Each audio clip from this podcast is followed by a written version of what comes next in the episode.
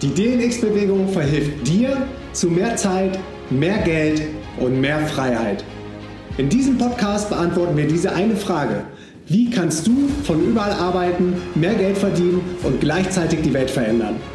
Wenn du die Antwort noch nicht weißt, bist du hier genau richtig. Alle Infos auf diesem Podcast sind 100% kostenlos. Bitte abonniere unseren Podcast und gib uns eine Bewertung auf iTunes. Hallo und herzlich willkommen auf dem DNX Podcast. Und heute habe ich auf der anderen Seite der Leitung die liebe Isabel Garcia. Hi Isabel. Hallo Feli. Schön, dass du da bist. Und Isabel ist Kommunikationstrainerin oder auch Coach für Kommunikation und Rhetorik. Ähm, Isabel, erzähl doch mal genau, wobei du ganz konkret anderen Menschen hilfst. Also was für Menschen kommen auf dich zu? Wofür brauchen die deine Hilfe? Ich bin eigentlich so eine Nicht-Trainerin. Also ich helfe den Leuten dabei, sich darüber zu freuen, wie gut sie reden können. Also ich bin eigentlich eher der Meinung, dass jeder schon gut reden kann. Und ich bin der Meinung, dass wir nicht in diesen Selbstoptimierungswahn mit einsteigen müssen. Natürlich habe ich auch hier und da Tipps. Wenn jemand ganz großes Lampenfieber hat, dann kann ich dem natürlich helfen. Es gibt da so ein paar ähm, Imaginationen, die man machen könnte oder Atemübungen. Aber wenn zum Beispiel jemand mit einer leiseren Stimme kommt, dann sage ich nicht sofort, oh ja, da muss dringend was gemacht werden, sondern sage, ja schön, du hast eine leisere Stimme, ist doch in Ordnung. Jeder Mensch ist anders und du hast eben eine leisere Stimme. Kauf dir ein Mikrofon. Also das wäre dann eher so das. Oder ich mag nicht Netzwerke, dann Netzwerke doch nicht. Ja, aber ich muss ja, dann hol jemand anders dafür. Also ich kann zwar für alles Tipps geben, aber ich bin so, wenn ich so einen roten Faden oder so eine Pauschalaussage treffen müsste, würde ich eben sagen, ich mache den Menschen, ich gebe den Menschen Selbstvertrauen dafür, dass sie schon toll sind, wie sie gerade sind. Mhm. Ja, dein Motto lautet ja auch, glaube ich, äh, gut reden kann jeder, wenn er seinen genau. eigenen Weg findet. Das heißt, du guckst so, was bringt die Person mit, was, ja, was hat die, ähm, wie ist sie so drauf, wie kommuniziert die und ähm, ja, holst daraus quasi das Beste raus oder könnte man das so sagen? Ja, wir reden ja unbewusst ganz häufig ganz toll. Und wir, wir also ich habe ganz häufig Seminarteilnehmer, die sagen, ja klar, mit meiner Freundin kann ich toll reden, aber das hat ja nichts mit dem Chef zu tun. Warum nicht? Was ist da denn anders? Also natürlich klar, eine andere Situation, hierarchisch gesehen und so weiter und so fort. Gut, kaufe ich. Aber, ähm, oder wichtiger Kunde oder sowas, ne? Ähm, das Ding ist aber trotzdem, dass ich ja auch wenn ich mit meiner Freundin rede, vielleicht eine gute Körpersprache habe, dass ich vielleicht ähm, eine gute Stimme habe, dass ich äh, ein gutes Mindset habe oder oder und diese ganzen Sachen, die kann ich natürlich rauspicken, kann mich selbstbewusst wahrnehmen und kann dann eben sagen, so, ja, äh, das kann ich jetzt reproduzieren bei dem wichtigen Kunden und das finde ich eben wichtig. Mhm. Also machst du das häufig für ähm, Leute auch im Bereich Business oder Menschen, die Vorträge halten wollen, ja, die zu Vorstellungsgesprächen gehen wollen oder oder was? Ähm, weswegen möchten die Leute besser kommunizieren? Ähm, äh, das ist eine ganz spannende Frage, wenn ich zum Beispiel beim Marketing-Menschen habe, ne, dann kommt ganz häufig so, ja, was ist die Zielgruppe? Und dann sage ich so, ich habe keine, ich habe keine Zielgruppe. Das ist total blöd. Ich habe, äh, als ich mein erstes Hörbuch rausgebracht habe, da kam dann bei einer Buchmesse eine Frau auf mich zu und meinte, also es ist ein bisschen Klischee, aber es war wirklich so. Und dann meinte sie so, da, also unsere Tochter kann dank ihres Hörbuchs jetzt bessere Referate halten. Ähm, mein Mann hält bessere Vorträge, also Präsentationen bei Kunden und ich kann den Hund besser erziehen. Also es ist einfach, ich, ich kann nicht sagen, so wo fängt es an und wo hört es auf. Kommunikation ist ja alles. Wir kommunizieren ja ständig. Ob wir über einen Computer kommunizieren, ob wir telefonieren, ob wir mit Freunden reden, ob wir netzwerken, ob wir mit Kunden reden. Mit, ist, ist doch egal. Sobald ich aufstehe, fange ich an zu kommunizieren. Und ganz viele Menschen fühlen sich eben manchmal nicht wohl, stecken in Konflikten drin, privat, beruflich. Und ich möchte eben dabei helfen, dass sich jeder Mensch wohler fühlt in jeglichen Kommunikationssituationen. Also mhm. auch wenn es ein Konflikt ist, aber er soll wenigstens, er gewinnt nicht jeden, wir gewinnen nicht jeden Konflikt und jede Diskussion. Darum geht's überhaupt nicht. Aber eben, dass ich zumindest das Gefühl habe, ich bin nicht sprachlos gewesen. Ich konnte zumindest meine Argumente vorbringen. Und gibt es da eine, eine Übung, die du als besonders effektiv äh, findest? Oder nenn mal so eine Beispielübung, damit ich mir das mal besser vorstellen kann, wie du da äh, mit den Menschen arbeitest. Zum Beispiel, wenn jemand ganz dolles Lampenfieber hat, dann äh, greife ich eine meiner besten Übungen äh, praktisch aus dem Köcher und äh, nennt man das Köcher? beim, beim, beim, beim, beim Bogenschen, ja, ne? Köcher. Gut, okay, ich hole es aus dem Köcher. passt, nehmen wir die. Ist egal, ich hole sie aus dem Weihnachtssack oder was auch immer raus. Ähm, äh, und zwar ist das, äh, und zwar ist das die Ausatmung. Also wenn ich, wenn ich sehr, sehr aufgeregt bin, wenn wir eine Aufgabe bekommen, dann atmen wir ein. Also wir atmen vor jeder Aufgabe ein und das fällt uns im normalen Leben überhaupt nicht auf. Das läuft alles unbewusst ab. Wenn aber jetzt in zehn Minuten der Vortrag beginnt, in zehn Minuten, keine Ahnung, auch so ein Webinar beginnt, wo manche wirklich aufgeregt sind vorher, ähm, ein wichtiges Kundengespräch, Telefonat oder, oder, oder, oder, dann äh, atmet der Körper eben vermehrt ein und ein und ein und ein, weil er uns die ganze Zeit auf die Aufgabe vorbereitet, die aber noch nicht da ist. Und dann sind wir so kurz vorm Hyperventilieren, dann fängt der Körper, weil der Körper viel zu viel Sauerstoff hat, fängt er an zu zittern, die Stimme fängt an zu zittern, wir fühlen uns unwohl und, und im schlimmsten Fall werden wir ohnmächtig, bewusstlos, kippen einfach um. So, also so weit geht's häufig nicht, aber die Vorstufe, dieses Zittern, ich glaube, das kennt jeder von uns. Und da sage ich einfach, na ja, jetzt einfach mal überlegen. Die eine Lösung wäre im Prinzip wieder auszuatmen. Und wenn die sich darauf konzentrieren, drei bis viermal ausatmen, um dem Körper zu suggerieren, es ist alles in Ordnung. Ja, es ist genauso, wenn ich jetzt neben dir sitzen würde, ja, und äh, ich habe eine Spinnenphobie und du sagst aber mal, Isabel, ich glaube, es ist eine Spinne, würde ich einatmen, so, wo, wo, wo, ja, und dann sagst du, ach nee, Entwarnung war doch ein Fussel. Dann würde ich, oh, na Gott sei Dank, Feli, erschreck mich nicht so. Also wir atmen dann ein, weil ich dann so denke, muss ich weglaufen? Muss ich, muss ich irgendwas? Äh? Und wenn es wieder die Entspannung kommt, atme ich wieder aus. So, und genau das passiert natürlich auch in schwierigen Situationen. Wir atmen eben ein, weil die Aufgabe kommt und wir noch nicht wissen, was wir tun sollen. Und dann atmen wir aus, ah, wenn wir wieder ruhiger sind. Und das können wir dem Körper natürlich suggerieren, indem wir eben einfach sagen, ja, ich atme eben einfach aus. Ich konzentriere mich bevor ich auf die Bühne gehe, bevor ich in dieses Webinar gehe oder, oder, oder, in diese, in diese für mich herausfordernde Situation konzentriere ich mich nur allein auf die Ausatmung. Denn Einatmen, also das macht der Körper ganz von, äh, ganz von allein und automatisch. Bedeutet, ich konzentriere mich nur auf die Ausatmung und damit wird der Körper ruhiger. Er hört jetzt nicht komplett auf zu zittern, ja, aber es wird deutlich weniger.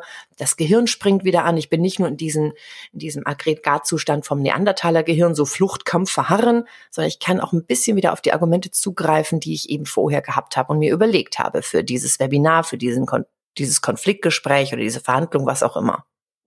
Mhm. Ja, gerade auch um, ähm, oft Experten oder wenn jemand ein Webinar machen möchte. Viele Leute haben ja auch so die Angst, so, ah, sie haben nicht genug zu erzählen, ne?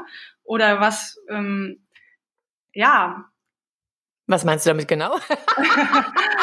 ja, dass viele Leute ähm, ähm, die, die Angst haben, es ist nicht gut genug oder wichtig genug, was sie zu sagen und zu kommunizieren haben. Ja, stimmt. Ähm, wenn, wenn man das tatsächlich mal denkt, dann ist es eben schlau, wenn wir diese Zahlen, Daten, Fakten und da, wo wir denken, es wäre vielleicht nicht genug, wenn wir das eben unterfüttern mit, ähm, mit Storytelling dass wir einfach eine Geschichte erzählen, eine Beispielgeschichte, dass man zum Beispiel sagt, ja, als ich damals das und das gemacht habe und so weiter und so fort, oder als ich mir es ausgedacht habe, ähm, es muss jetzt kein perfektes Storytelling sein, ja, da muss man nicht gleich einen Kurs für besuchen, obwohl es kann nie schaden. Ähm, aber wenn wir das eben machen, dann füllen wir natürlich, dann, dann bringen wir die Zahlen, Daten, Fakten so ein bisschen zum Leben und das ist eben schön. Und dann fühlt es sich auch gar nicht wenig an. Aber weniger ist mehr. Und manche machen es dann wirklich so, die hauen so viele Zahlen und Daten, Fakten raus, die sich dann keine Socke merken kann. Haben sie zwar ganz viel gesagt oder manchmal auch in einem Training, ja, irgendwie, ich gebe dir mal 100 Tipps. Und dann geht, gehen die Leute raus und sagen so, äh, äh, Overload, ich merke mir gar nichts und ich setze auch nichts um. Dann lieber nur ein, zwei und die mal so richtig toll üben. Das finde ich und super spannend, dass du das sagst. Eben Mhm, weil das äh, Storytelling, das lässt einen ja auch so ein bisschen sicherer werden, ne? wenn man dann aus der eigenen Geschichte erzählt und ja, so wegkommt von den Folien oder so, wenn man jetzt einen Vortrag hält.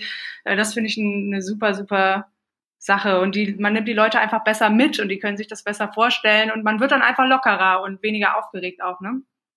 Ja, also unser Gehirn funktioniert ja folgendermaßen, dass wir eher so praktisch Zahlen, Daten, Fakten haben. Und wenn wir die mit einer Emotion kombinieren, dann merkt sich unser Gehirn etwas. Und zwar nachhaltig. So, das muss jetzt nicht immer Leben lang sein, aber eben erstmal für eine gewisse Dauer. Genauso arbeiten ja auch Gedächtnisweltmeister. Die arbeiten immer mit Bildern, immer mit Geschichten, die sie sich ausdenken. Denn Zahlen, Daten, Fakten können wir uns und unser Gehirn merkt sich das eben. Also der Klebstoff ist die Emotion. So, und ob ich diese Emotion mache mit einer Pause, ich muss ja nicht immer eine Geschichte erzählen, wenn ich einfach sage zu jemandem, ich habe mich total in dich verliebt.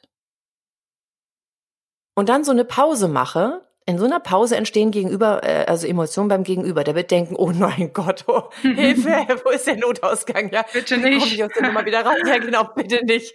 äh, oder was auch immer da für Emotionen eben hochkommen, aber dadurch merkt die Person sich das. Also ich muss nicht immer Storytelling machen. Mein Ziel ist es eben, insgesamt Emotionen zu wecken. Das kann ich mit Bildern, das kann ich mit Pausen nach guten Sätzen, die äh, hoffentlich irgendwie Emotionen wecken oder eben nach Storytelling.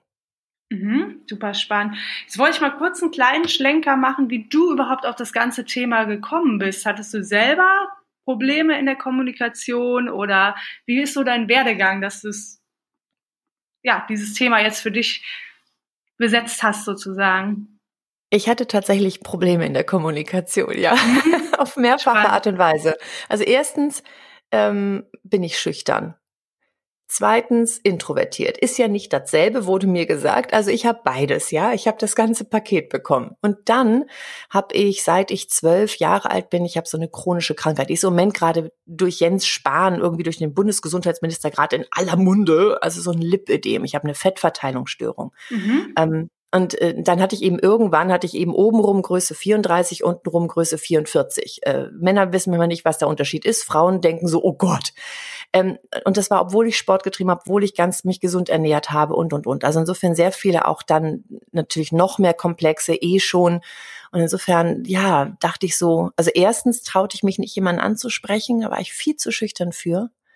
Und zweitens habe ich dann irgendwann, als ich so dachte, auch ein Junge kennenlernen wäre ja schön, nicht? Aber äh, wer will mich denn? Ich sehe ja ein bisschen anders aus als so manch andere. Ähm, und dann habe ich ihm gedacht, na Gott, dann bist du eben besonders lustig und besonders schlagfertig. Und dann habe ich das eben geübt. Also ich war am Anfang weder lustig noch schlagfertig. Also schlagfertig war ich, aber ich war, ich war gemein. Weil, weißt du, wenn du sowas übst, bist du ja nicht gleich gut. Ja.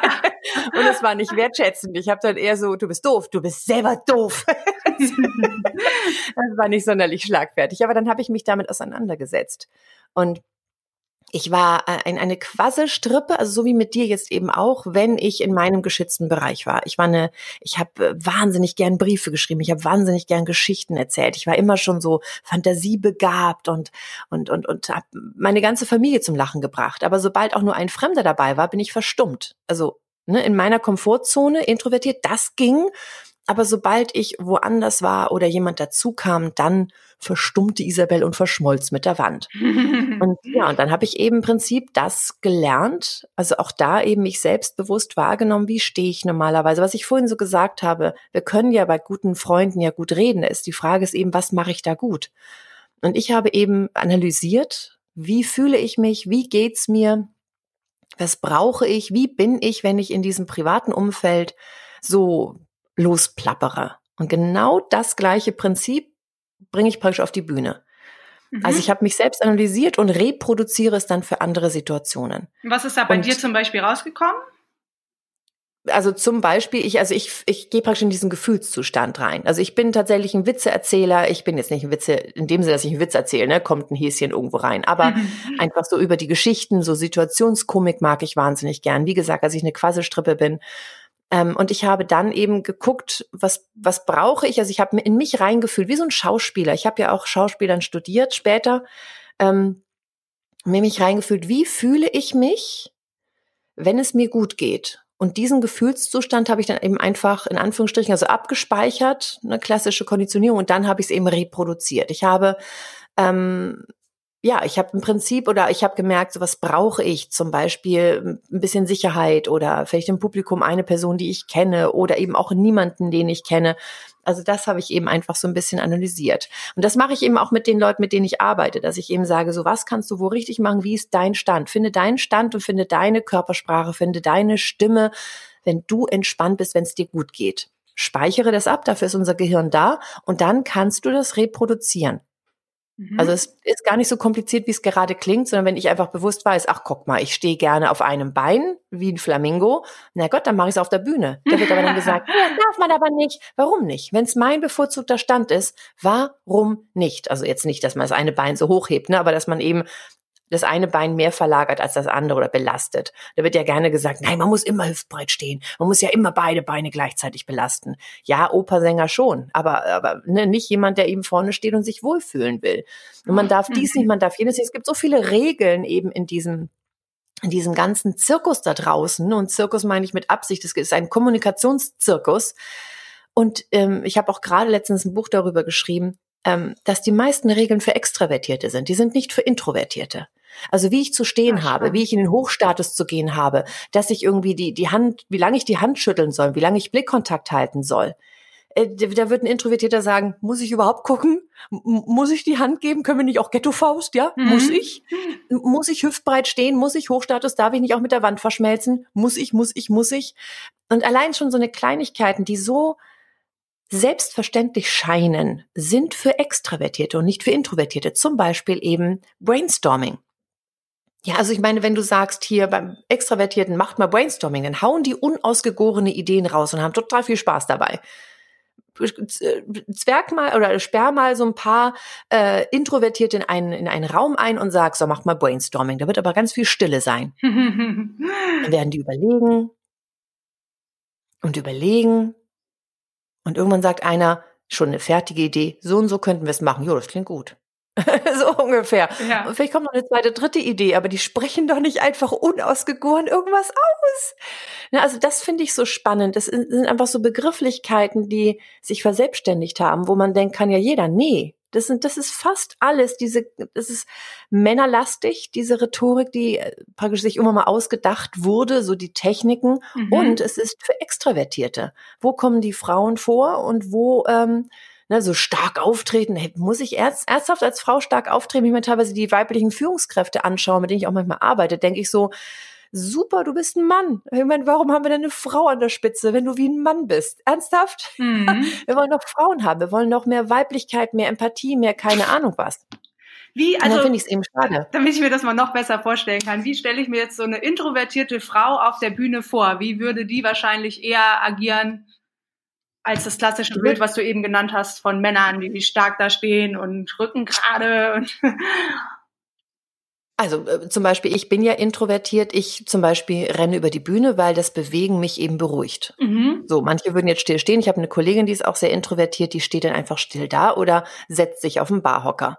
Dann hat sie eben eine leise Stimme. Nun, du, ne, dadurch, dass ich eben sehr viel Stimmtraining mache, habe ich eine kraftvolle Stimme. Ähm, aber bei ihr ist es eben so, das Mikrofon muss eben lauter gestellt werden. Und eben ab 20 Personen nimmt sie schon ein Mikrofon, mhm. weil sie eben einfach ein bisschen leiser spricht. Ähm, sie bewegt sich ein bisschen sparsamer, geht eben eher ein bisschen zurück. Und, und das mache ich eben auch. Ich gehe nicht immer ins Publikum und, und, und brüll die förmlich an. So, yeah, seid ihr geil? Wenn ihr wollt, könnt ihr. Ja, was wäre, wenn ihr zwei Millionen bekommen würdet, wenn ich euch die Aufgabe gebe? Yeah, dann könntet ihr die. So ein Quatsch würde ich im Leben nicht erzählen. Ich würde ich würde die Leute ernst nehmen vor mir und nicht einfach nur davon ausgehen, dass die mich gefälligst anhimmeln sollen, bloß weil ich auf dieser blöden Bühne stehe. Mhm. Sondern ich gucke mir die Leute an und ich spreche zu einzelnen Personen und ich beziehe sie ein. Ähm, ich habe nicht so eine starke Körpersprache, bedeutet, ich bewege mich einfach weicher. Ich lasse die Schultern auch mal nach vorne fallen. Das ist mir völlig egal, ob ich jetzt permanent gerade stehe. Für den Rücken ist es besser, ja. Aber jetzt rein von der Ausstrahlung her. Man muss immer aufrecht stehen. Wer sagt das? Wer sagt das? Muss ich gar nicht. Ich bin sehr erfolgreich auf der Bühne und ich bin einfach ich, so wie ich eben normalerweise stehe. Und das wäre eben dann praktisch für dich, wenn du auf der Bühne stehen willst. Wie bin ich normalerweise? Wie stehe ich? Wie sitze ich, wenn ich auch beim Bäcker bin und Brötchen kaufe? Mit welcher Stimme fühle ich mich wohl? Und das einfach nur bewusst wahrnehmen und dann eben bewusst einsetzen beim nächsten Gespräch. Mhm. Du hast ja auch eine Gesangsausbildung gemacht, ne? Und Schauspiel hast du eben gesagt. Hat dir das auch dabei geholfen? Sicherlich, hat mir sehr geholfen, ja, ne? ein bisschen mehr auf die Bühne zu gehen, weil ich mich ja eigentlich gar nicht getraut hätte. Aber auch da, ich habe viel zu spät angefangen. Ich, mein Gesangstalent wurde mit 14 entdeckt und haben alle gesagt, nimm Gesangsunterricht. Und ich so, nix da, ja, traue ich mich nicht. Dann habe ich mich erst mit 19 dann endlich getraut, Gesangsunterricht zu nehmen. Ja, und habe ich mit 24 dann angefangen, also dann auch relativ schnell gedacht, ach, ich würde schon ganz gerne auch Gesang studieren ähm, und habe dann mit 24 angefangen. Das war natürlich viel zu spät. Denn wenn ich dann, bis ich fertig gewesen wäre, wäre ich 30 gewesen, da kannst du nicht mit der Gesangskarriere anfangen, mhm. also zumindest nicht im klassischen Bereich. Also kannst du, aber machst es dir selbst ziemlich schwierig. Insofern habe ich es dann auch irgendwann abgebrochen. Erstens, weil die Klassik nichts für mich war. Also ich finde es toll, wenn, wenn andere das mögen. Ich mag es, wenn ich selbst singe, aber ich bin jetzt nicht so wenn ich zu Hause irgendwie eine Gefühlsstimmung habe, dass ich sage, ach, ich singe mal die Königin der Nacht, die passt gerade so thematisch.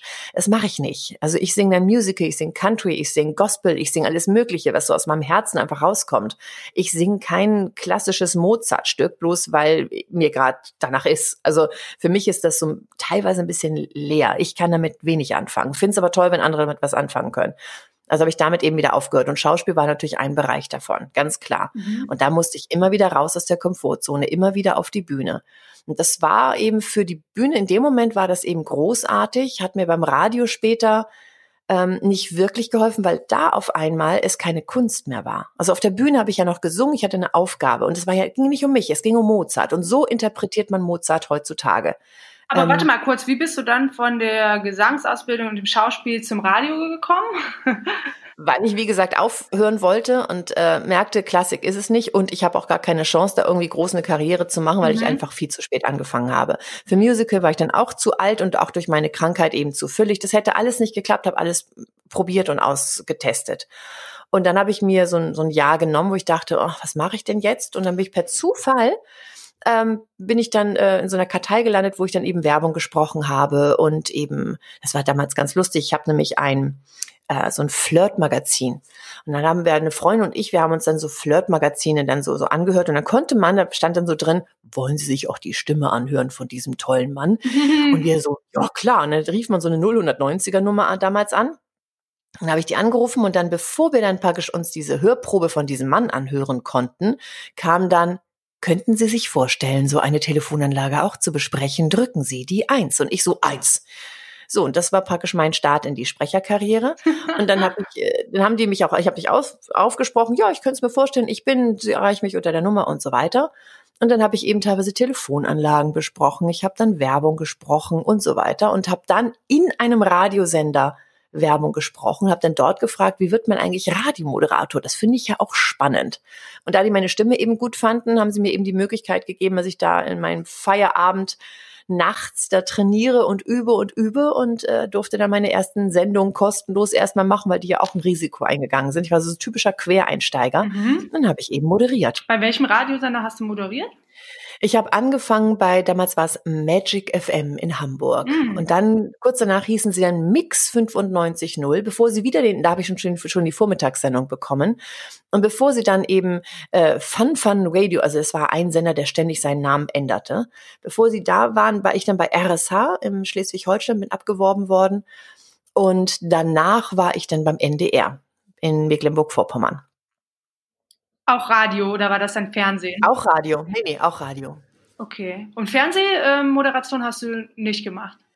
Habe ich auch ein bisschen gemacht, aber nur für so einen kleinen, wirklich so ein, es gibt, gab in Hamburg so einen offenen Kanal, ähm, wo sich alle möglichen Leute ausprobieren konnten praktisch. Die durften dann, also es war so in der Nähe von, von so einem, äh, von einer Hochschule, wo man eben sowas auch lernt, ne? wie mache ich eine Sendung, wie werde ich Moderator, also Medienschule. Und dort hat, hat jemand so eine Sendung, so eine Flirt-Sendung eben dann äh, ins Leben gerufen. Und da habe ich dann die Moderation übernommen für diese Flirt-Sendung. Aber das haben, kennen dann vielleicht ein paar Hamburger, aber ansonsten war es das auch. Und ich habe auch für einen Norderstedt und auch für einen anderen Sender habe ich auch teilweise politische Sendungen so ein bisschen moderiert. Sowas habe ich gemacht. So, das war also ab und an, aber jetzt nicht wirklich viel und häufig. Mhm. Und da warst du dann quasi auch schon selbstständig oder warst du da fest angestellt bei dem Radiosender? Ich war, da war ich fest angestellt. Ich war erst ganz am Ende, als ich dann, ähm, ja, als ich beim NDR ganz am Ende, als ich schon wusste, ich gehe, glaube ich, raus und ich wollte wieder unterrichten. Ich wollte gerne anderen Menschen dabei helfen weil ich beim Radio gemerkt habe, dass ganz viele Leute keine Ahnung von Atmung haben, keine Ahnung davon haben, wie sie sich ruhiger kriegen, wie sie authentisch wirken. Ich bekam immer mehr mit, dass die Leute Rollen, Rollen spielen, mhm. dass die mhm. so, ja, ich bin eine ganz tolle Rednerin und rede jetzt hier mal rein und weil ich so großartig bin, das klingt so scheiße, das will mhm. keine Socke hören. Und äh, ja, und dann habe ich eben mit denen ein bisschen gearbeitet und merkte so, ach Mensch, könnte ich ja Trainings geben. Und dann habe ich mich 2003 eben selbstständig gemacht. Habe dann noch zwar nebenbei noch einige Jahre weiter moderiert, aber habe nebenbei ähm, dann Seminare gegeben, langsam daran gefeilt, mich noch weitergebildet, weil ich merkte, ein paar Sachen fehlten mir. Sowas wie Körpersprache habe ich im Studium damals ja nicht gelernt. Mhm. Also habe ich mich zur Diplom-Sprecherin ausbilden lassen, zur Diplom-Trainerin ausbilden lassen. Ich war zwar zu faul, das Diplom bei der Trainerin zu machen, aber ich habe die Ausbildung gemacht. und äh, ja, und dann habe ich mich noch zur Hypnotiseurin später ausbilden lassen. Ähm, und ich, ja, ich habe mich einfach immer weiter fortgebildet und habe dann eben seit 2000, Ende 2003, 2004 eben ganz viele Trainings gegeben. Erst offene, dann nach einem Jahr schon für Unternehmen wie Bertelsmann und so weiter und so fort. Es war sicherlich einfacher, weil die natürlich auch es toll fanden, so eine Radiomoderatorin bei sich zu mhm. haben. Das ist natürlich schon eher eine Eintrittskarte dann. Wo, ja, ähm, woher hattest du die Kontakte? Also hattest du da schon eine eigene Website? Ich habe eine eigene Website, ja, so eine ganz, ganz einfache, schlichte. ich wusste ja überhaupt nicht, wie sowas funktioniert. Ich habe alles alleine gemacht. Ähm, natürlich eine Freundin, die ist Grafikdesignerin, die hat mir dann dabei geholfen mit Visitenkarten und so weiter. Ähm, wie kam es dazu? Ich habe tatsächlich mir erst einmal, ich bin volles Risiko, ganz große Seminarräume eben angemietet, offene Trainings gegeben und damals war es eben so, ich weiß nicht, ob es heute auch noch so ist, dass einige Personalleiter oder auch Mitarbeiter von der Personalabteilung die gehen in offene Seminare und testen neue Trainer. Mhm.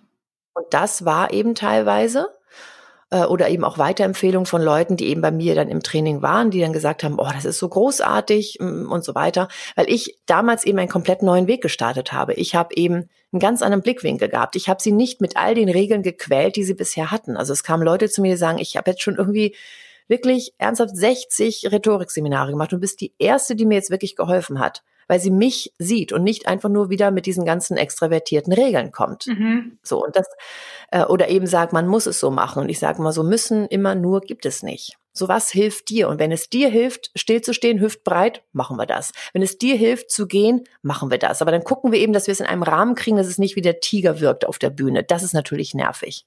Also ich lasse den Menschen so grob wie er ist, aber ich helfe ihm eben dabei, sich wohler zu fühlen in allen Kommunikationssituationen, egal ob es ein Konflikt ist, ob es die Bühne ist, ob es ein Podcast ist, den man einsprechen möchte, ein Webinar, die man regelmäßig geben möchte, oder Instagram Story oder, oder, oder.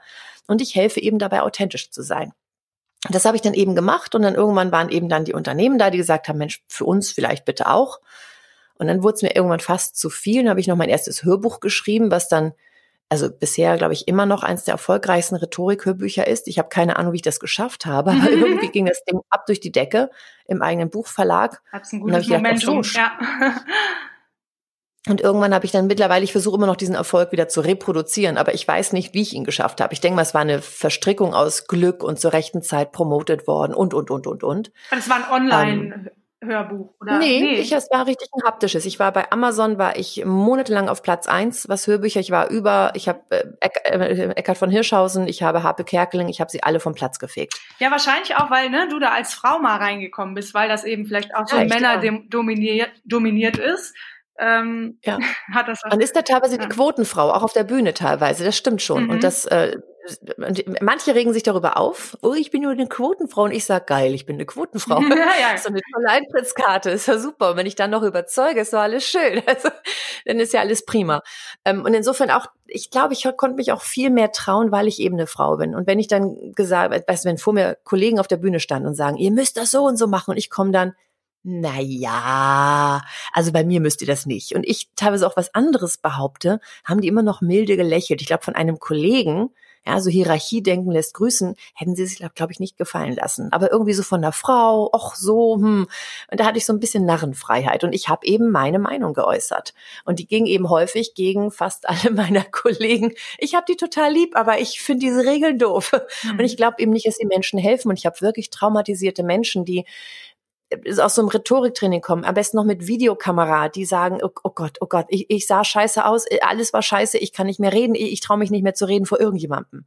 Oder die aus so einem äh, Mentaltraining dann rauskamen und nichts dagegen. Ich finde es großartig wo aber dann nicht wirklich geholfen wurde, wo er so eine Profilneurose als Trainer vorne stand, so ein Narzisst und den Leuten eingebläut hat, achtet auf eure Gedanken, Vorsicht, Vorsicht, Vorsicht. Und die kam raus und sagte so, oh Gott, ich weiß gar nicht, oh Gott, das hätte ich nicht denken sollen, oh Gott, oh Gott, oh Gott, das, hätte ich nicht denken. Die hat Angst gehabt zu denken da mittlerweile, weil ihr so eingebläut wurde, wie wichtig die Gedanken sind. Die Gedanken sind ja auch wichtig, wir müssen doch keine Panik machen. Also das, ich finde es schwierig, wenn tatsächlich Trainer sich persönlich wichtiger finden als die Zuhörer. Mhm. Ähm, ich finde es schwierig, wenn, wenn die eben auf der Bühne sagen, ich rock die Bühne. Und ich, mich würde mir interessieren, habe ich das Publikum gerockt? Habe ich die Menschen berührt? Habe ich ihnen etwas Hilfreiches an die Hand gegeben? Das ist mir viel wichtiger, als ob ich die Bühne gerockt habe oder ob ich dabei gut ausgesehen habe. Ich spiele dabei doch gar keine Rolle. Dafür stehe ich da doch nicht. Ich bin ja da, um andere zu inspirieren. Bedeutet, die anderen stehen im Mittelpunkt. Und das sehen eben viele anders und das ist auch in Ordnung. Es darf jeder so sehen, wie er will. Ich gehe da einfach einen anderen Weg und dadurch, glaube ich, ja, hebe ich mich auch so ein bisschen, nicht hebe ich mich ab, sondern dadurch stehe ich eben auf einem, auf demselben Level, aber auf einer, einer anderen Ecke als die anderen. Ja, du hast wahrscheinlich auch einfach den Status quo so ein bisschen umgekrempelt, ne? Ein bisschen genau. ja. finde ich, auch, finde ich auch gut. Und ich merke jetzt immer mehr Trainer, die auch in die Richtung gehen, die nicht sagen, als Verkäufer muss ich mir eine Rolle überstülpen, damit, wenn ich ein Nein bekomme, dieses Nein bloß die Rolle bekommt, die, aus der schlüpfe ich abends raus und gehe als Privatperson nach Hause. Und dann sage ich, mm, oh, mm, nee, nee, also wäre nicht meins. Warum kann ich nicht authentisch in dieses Gespräch gehen? Warum kann ich nicht ein Nein einfach dann ansprechen? Warum kann ich nicht sagen, okay, ist doch nicht das richtige Produkt für sie oder nerv ich sie gerade. Ich kann Situationen ansprechen. Ich kann es auf eine menschliche Art und Weise machen. Und damit kommen wir ganz häufig, wenn wir den anderen Menschen sehen, wenn er sich gesehen fühlt, verstanden fühlt, kommen wir ganz häufig ans Ziel. Cool. Und sag mal, dein Name, ähm, dein Nachname, kommst du aus Spanien? Oder hat das? Ich bin halb Spanierin. Halb Spanierin, ne? mhm, mein Vater kommt aus Sevilla. Aus Sevilla. Ich sehe aber nicht so aus. Also ich habe eine helle Haut. Ich versuche auch äh, ständig braun zu werden. Ich habe so ungefähr nach paar Monaten in Sevilla, wo es ja wirklich sehr, sehr heiß ist, ist die zweitheißeste Stadt in Europa, ähm, habe ich so einen Honigton. Also ich nenne es Honigton, andere nennen es immer noch weiß. Ich nenne es Honigton. Mhm. und Sommersprossen und rote Haare. Also ähm, ja, man sieht es mir nicht wirklich an. Aber mein Vater kommt aus Spanien und ich liebe es da unten auch sehr. Aber du bist in Deutschland geboren. Bin in Deutschland geboren, Sprichst genau. Aber auch mein, perfekt mein, Spanisch. Nein, mein Spanisch ist so ein bisschen wie Ausländerdeutsch. Also nichts gegen Ausländer, sondern einfach so ein bisschen. Ähm, äh, ich habe mal mit einem Cousin, das war ganz lustig, haben wir philosophiert. Ja, meine Mutter hat sich schlapp gelacht. Also mein Spanisch ist sehr schlecht. Ja, und wenn ich dann zu meinem Cousin Jorge dann eben sage, wichtig, äh, leben jetzt. Morgen nicht, gestern weg. Leben jetzt. Und das ist philosophiert. Und dann sagt er so, stimmt, ja, weil, morgen und so weiter, haben wir ja noch nicht, gestern schon weg, mein Kollege sagt das auch und ich, ja. also insofern, mein, mein, mein Spanisch ist so rudimentär. Ich spreche ganz viel mit dem Gesicht und mit den Händen und ich kann auch ganz viel, aber äh, perfekt leider nicht. Wir sind nicht zweisprachig aufgewachsen, meine Schwester und ich. Das ist sehr schade, aber es ist eben so. Und ähm, ich komme auch so klar. Meine Verwandten verstehen mich. Mhm. Und ähm, reist du denn sonst auch gerne und viel? Ich reise ständig und permanent. Ständig, ne? Also ich habe auch zwei Jahre mal in äh, Sevilla gelebt und von dort aus gearbeitet. Also immer eingeflogen, wenn ich hier mal was hatte in Deutschland oder eben auch mit einem Online-Training. Ich habe so eine Online-Plattform, äh, ich gesagt habe, Mensch, wenn es Online-Training ist, ist ja super, dann kann ich ja leben, wo auch immer, ja, mhm. was praktisch ein digitaler Nomade sein ähm, und dann trotzdem aber eben Geld verdienen damit mit meinen Online-Produkten. Das funktioniert auch ganz gut. Äh, manche sind aber nicht so online-affin. Äh, ich hab, war eine der ersten Trainerinnen, die wirklich so ein Online-Training, so eine Online-Akademie online gestellt hat. Und äh, ja, damals war irgendwie die Welt noch nicht so ganz so weit. Äh, die haben es teilweise nicht so akzeptiert, gerade so die seriösen Unternehmen, die ich damals so hatte. Mhm. Äh, das ist ganz spannend zu sehen. Äh, und jetzt mittlerweile merke ich, dass fast alle eben natürlich E-Learning haben und das langsam einführen und so. Und da war ich eben einfach mal wieder so ein Tucken zu schnell als andere. Ich habe es dann eben einfach umgesetzt, weil ich die Idee so toll fand. Und die Idee einfach, ich sitze da in Spanien bei meinen Verwandten irgendwie am Swimmingpool mhm. und ach, schon wieder eine Akademie verkauft, Geld verdient. Das, äh, die Vorstellung fand ich ganz schön. Das ist schon ziemlich geil. Ne? Aber mittlerweile, ja, sehr geil. Aber mittlerweile wohne ich wieder in Deutschland. Wo wohnst du in Deutschland? Lebenspartner. Ähm, ich wohne derzeit noch in Münster, werde aber bald nach Kiel ah, ziehen. okay. Warum ja, nach Kiel? Hat, ah, weil mein Lebenspartner dort wohnt, okay. der ist fest angestellt und hat zwei Söhne und die gehen dort zur Schule. Mhm. Also insofern ist dann so ein bisschen so mein Vagabundenleben so ein bisschen ähm, bisschen erdiger mal wieder. also das ist, aber das ist auch völlig in Ordnung. Ich bin so viel rumgereist, ich war in so vielen Orten, ich habe so viel in verschiedenen Städten auch Vorträge gehalten oder ich bin in die USA geflogen und und und. Und jetzt bin ich ja schon 49, werde 50 in diesem Jahr. Ich will jetzt nicht sagen, dass ich jetzt irgendwie zur Ruhe komme und so, aber das ist auch in Ordnung jetzt so, wie es ist. Hast du denn trotzdem noch ja so Ziele für die Zukunft, wo du das Ganze noch hinführen möchtest? Ich habe tatsächlich das Ziel, dass ich dieses Online-Training eben noch mehr nach vorne bringen möchte, ähm, dass es sich noch besser verkauft, dass ich eben noch weniger reisen muss, also jetzt für Vorträge. Ich finde das zwar schön, das Reisen, aber manchmal ist es auch einfach anstrengend. anstrengend ne? Also ich merke eben so, ja, wenn ich zum Beispiel, also ich bin ja immer so einen Tag hier, am nächsten Tag schon woanders, manchmal Nachtzüge, manchmal komme ich irgendwo spät abends an, dann orientiere ich mich kurz und dann, wo bin ich gerade? Ähm, da ich mit, immer mit meinem Hund reise, mit dem kleinen Pablo, mm. ähm, fahre ich auch immer Zug. Also ich fahre, fliege nicht, brauche also dadurch eben auch länger. Bin manchmal acht Stunden im Zug wieder unterwegs, dann bin ich wieder irgendwo. äh, das ist schon anstrengend, auch gerade mit meiner Krankheit. Ähm, weil da eben Struktur, dass ich regelmäßig einen Sport treibe, dass ich regelmäßig irgendwelche Öle und Kräuter und bla bla bla einnehme, schon wichtig wären aber ich schlepp ja nicht ständig einen Arzneikoffer mit mir rum. So, das und das und das bräuchte ich und mein Trampolin nehme ich auch noch gleich mit. ähm, das ist nicht so einfach. Insofern geht es einfacher, wenn ich zu Hause bin. Und daher möchte ich tatsächlich gerne weiterhin reisen. Also ich finde es großartig, so viel von Deutschland auch oder von Österreich und der Schweiz zu sehen. Oder auch meinetwegen europaweit. Aber ähm, ich möchte auch gerne noch mehr zu Hause. Also ich biete mittlerweile auch wieder eben Einzelcoaching via Skype an, dass ich ja einfach zu Hause sein kann, mich da eine Stunde voll auf jemanden konzentriere und dann aber wieder äh, trotzdem eben mein Umfeld habe, meine Struktur habe, insofern wieder aussteigen kann und nicht so viel reisen muss. Spannend, spannend. Und den Hund, das muss ich jetzt kurz fragen, nimmst du da mit ins ja. Hotel oder was? ich nehme ihn immer mit Hotel. Er kommt auch mit auf die Bühne, er kommt mit in Seminare, er ist immer mit dabei. Immer. Es ist von, seit er 13 Wochen alt ist, ist das gewohnt. Der legt sich dann in die Ecke, wenn ich arbeite und dann ist gut. Ich habe auch letztens habe ich ein paar Songs aufgenommen im Tonstudio oder auch mal beim Radiointerview und ich diese Blicke vorher, dass sie sagen, also der ist so unruhig gerade noch, der ist, sag ich, keine Angst. Wenn ich anfange zu arbeiten, dann ist der still, machen sich keine Gedanken. Und wirklich so im Radiosender so, büff, fiel er zur Seite, so Frauchen arbeitet. Dann kann ich da schreien, ich kann, ich kann, könnte ihn theoretisch rufen, er weiß, dass ich arbeite der reagiert null, gar nicht. Und das ist total spannend. Er kann, Hunde sind ja sehr intelligent. Ähm, gut, manche behaupten, Katzen sind intelligenter, ja, aber auch in dem Bereich, er weiß also ganz genau, ähm, dass ich gerade arbeite, dass er nicht zu reagieren hat. Und dann liegt er da einfach. Und auch auf der Bühne. Der legt sich dann in die Ecke, interessiert überhaupt nicht, ob ein paar hundert Leute im Publikum sind, kriegt da seine Decke hin und dann arbeite ich und er denkt sich, jo, Frauchen arbeitet, ich lieg hier.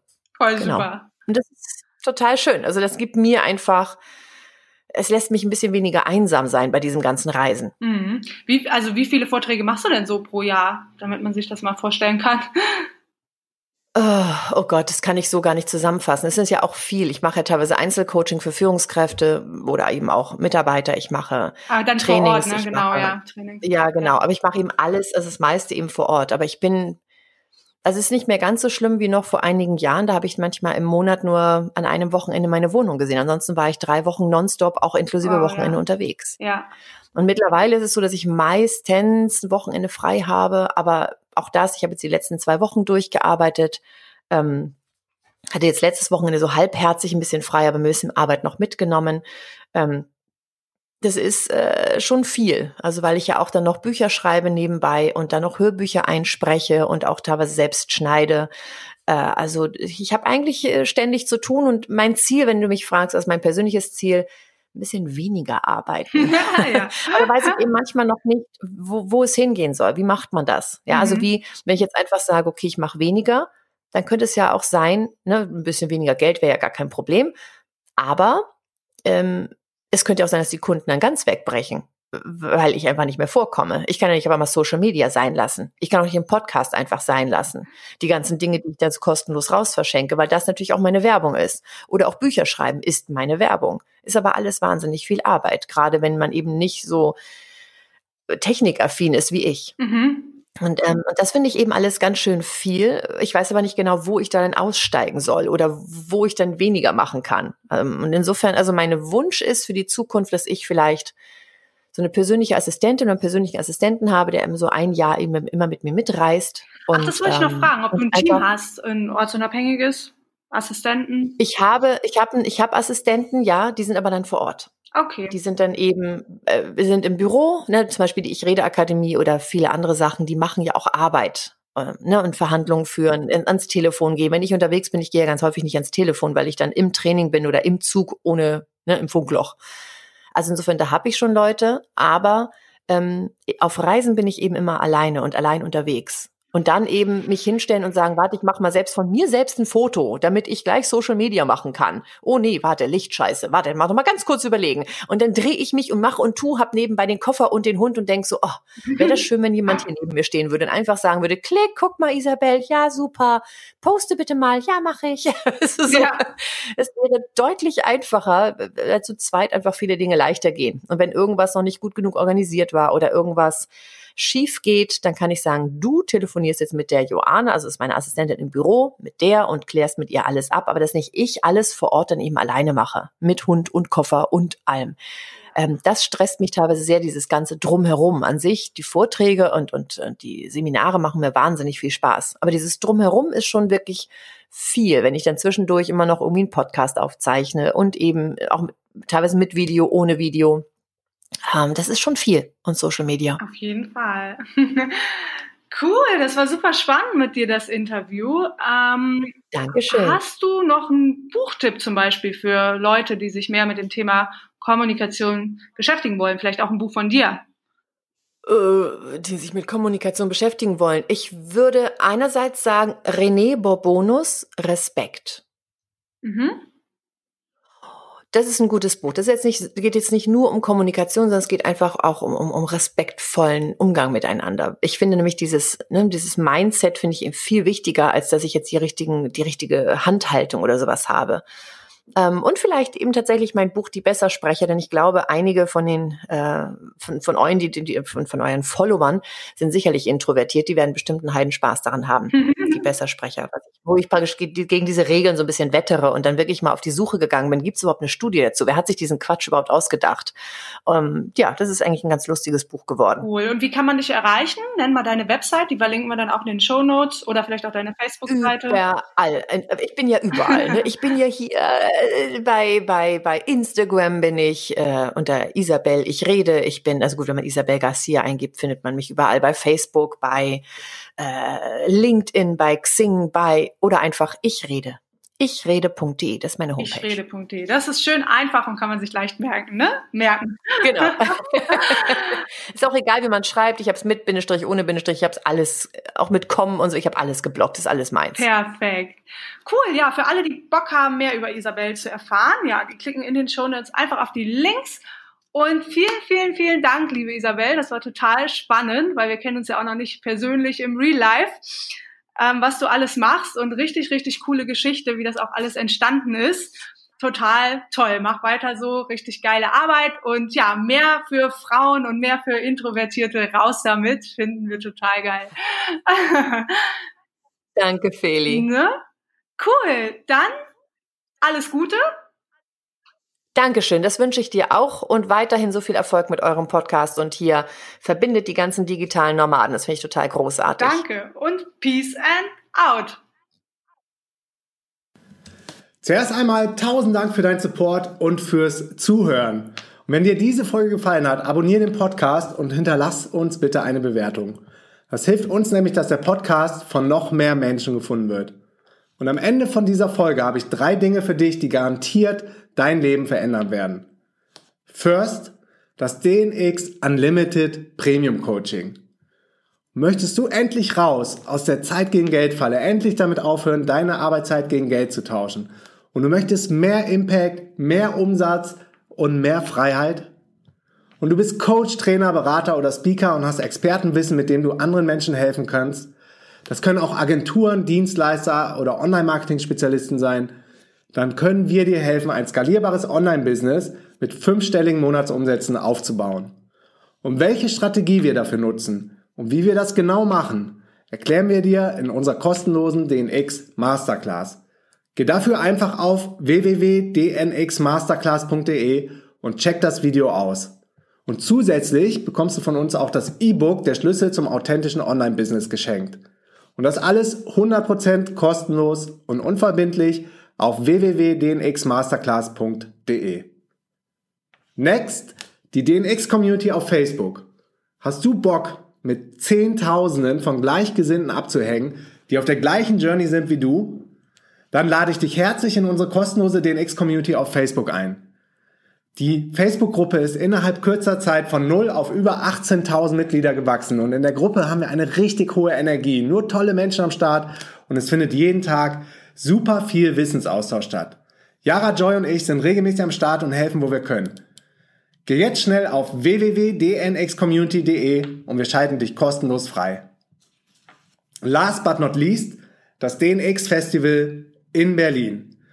Das Event, mit dem alles angefangen hat, ist das DNX Festival in Berlin.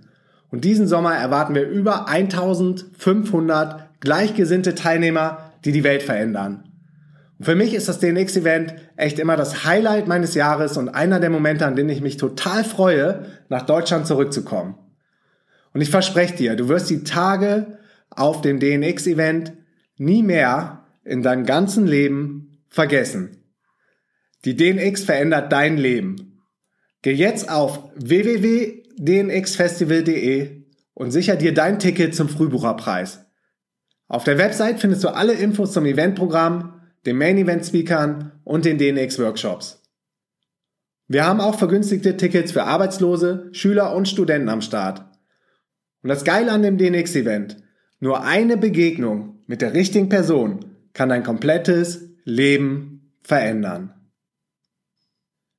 That's it. Wir sehen uns in der Masterclass, in der DNX Community und live auf dem DNX Event in Berlin. Peace and out.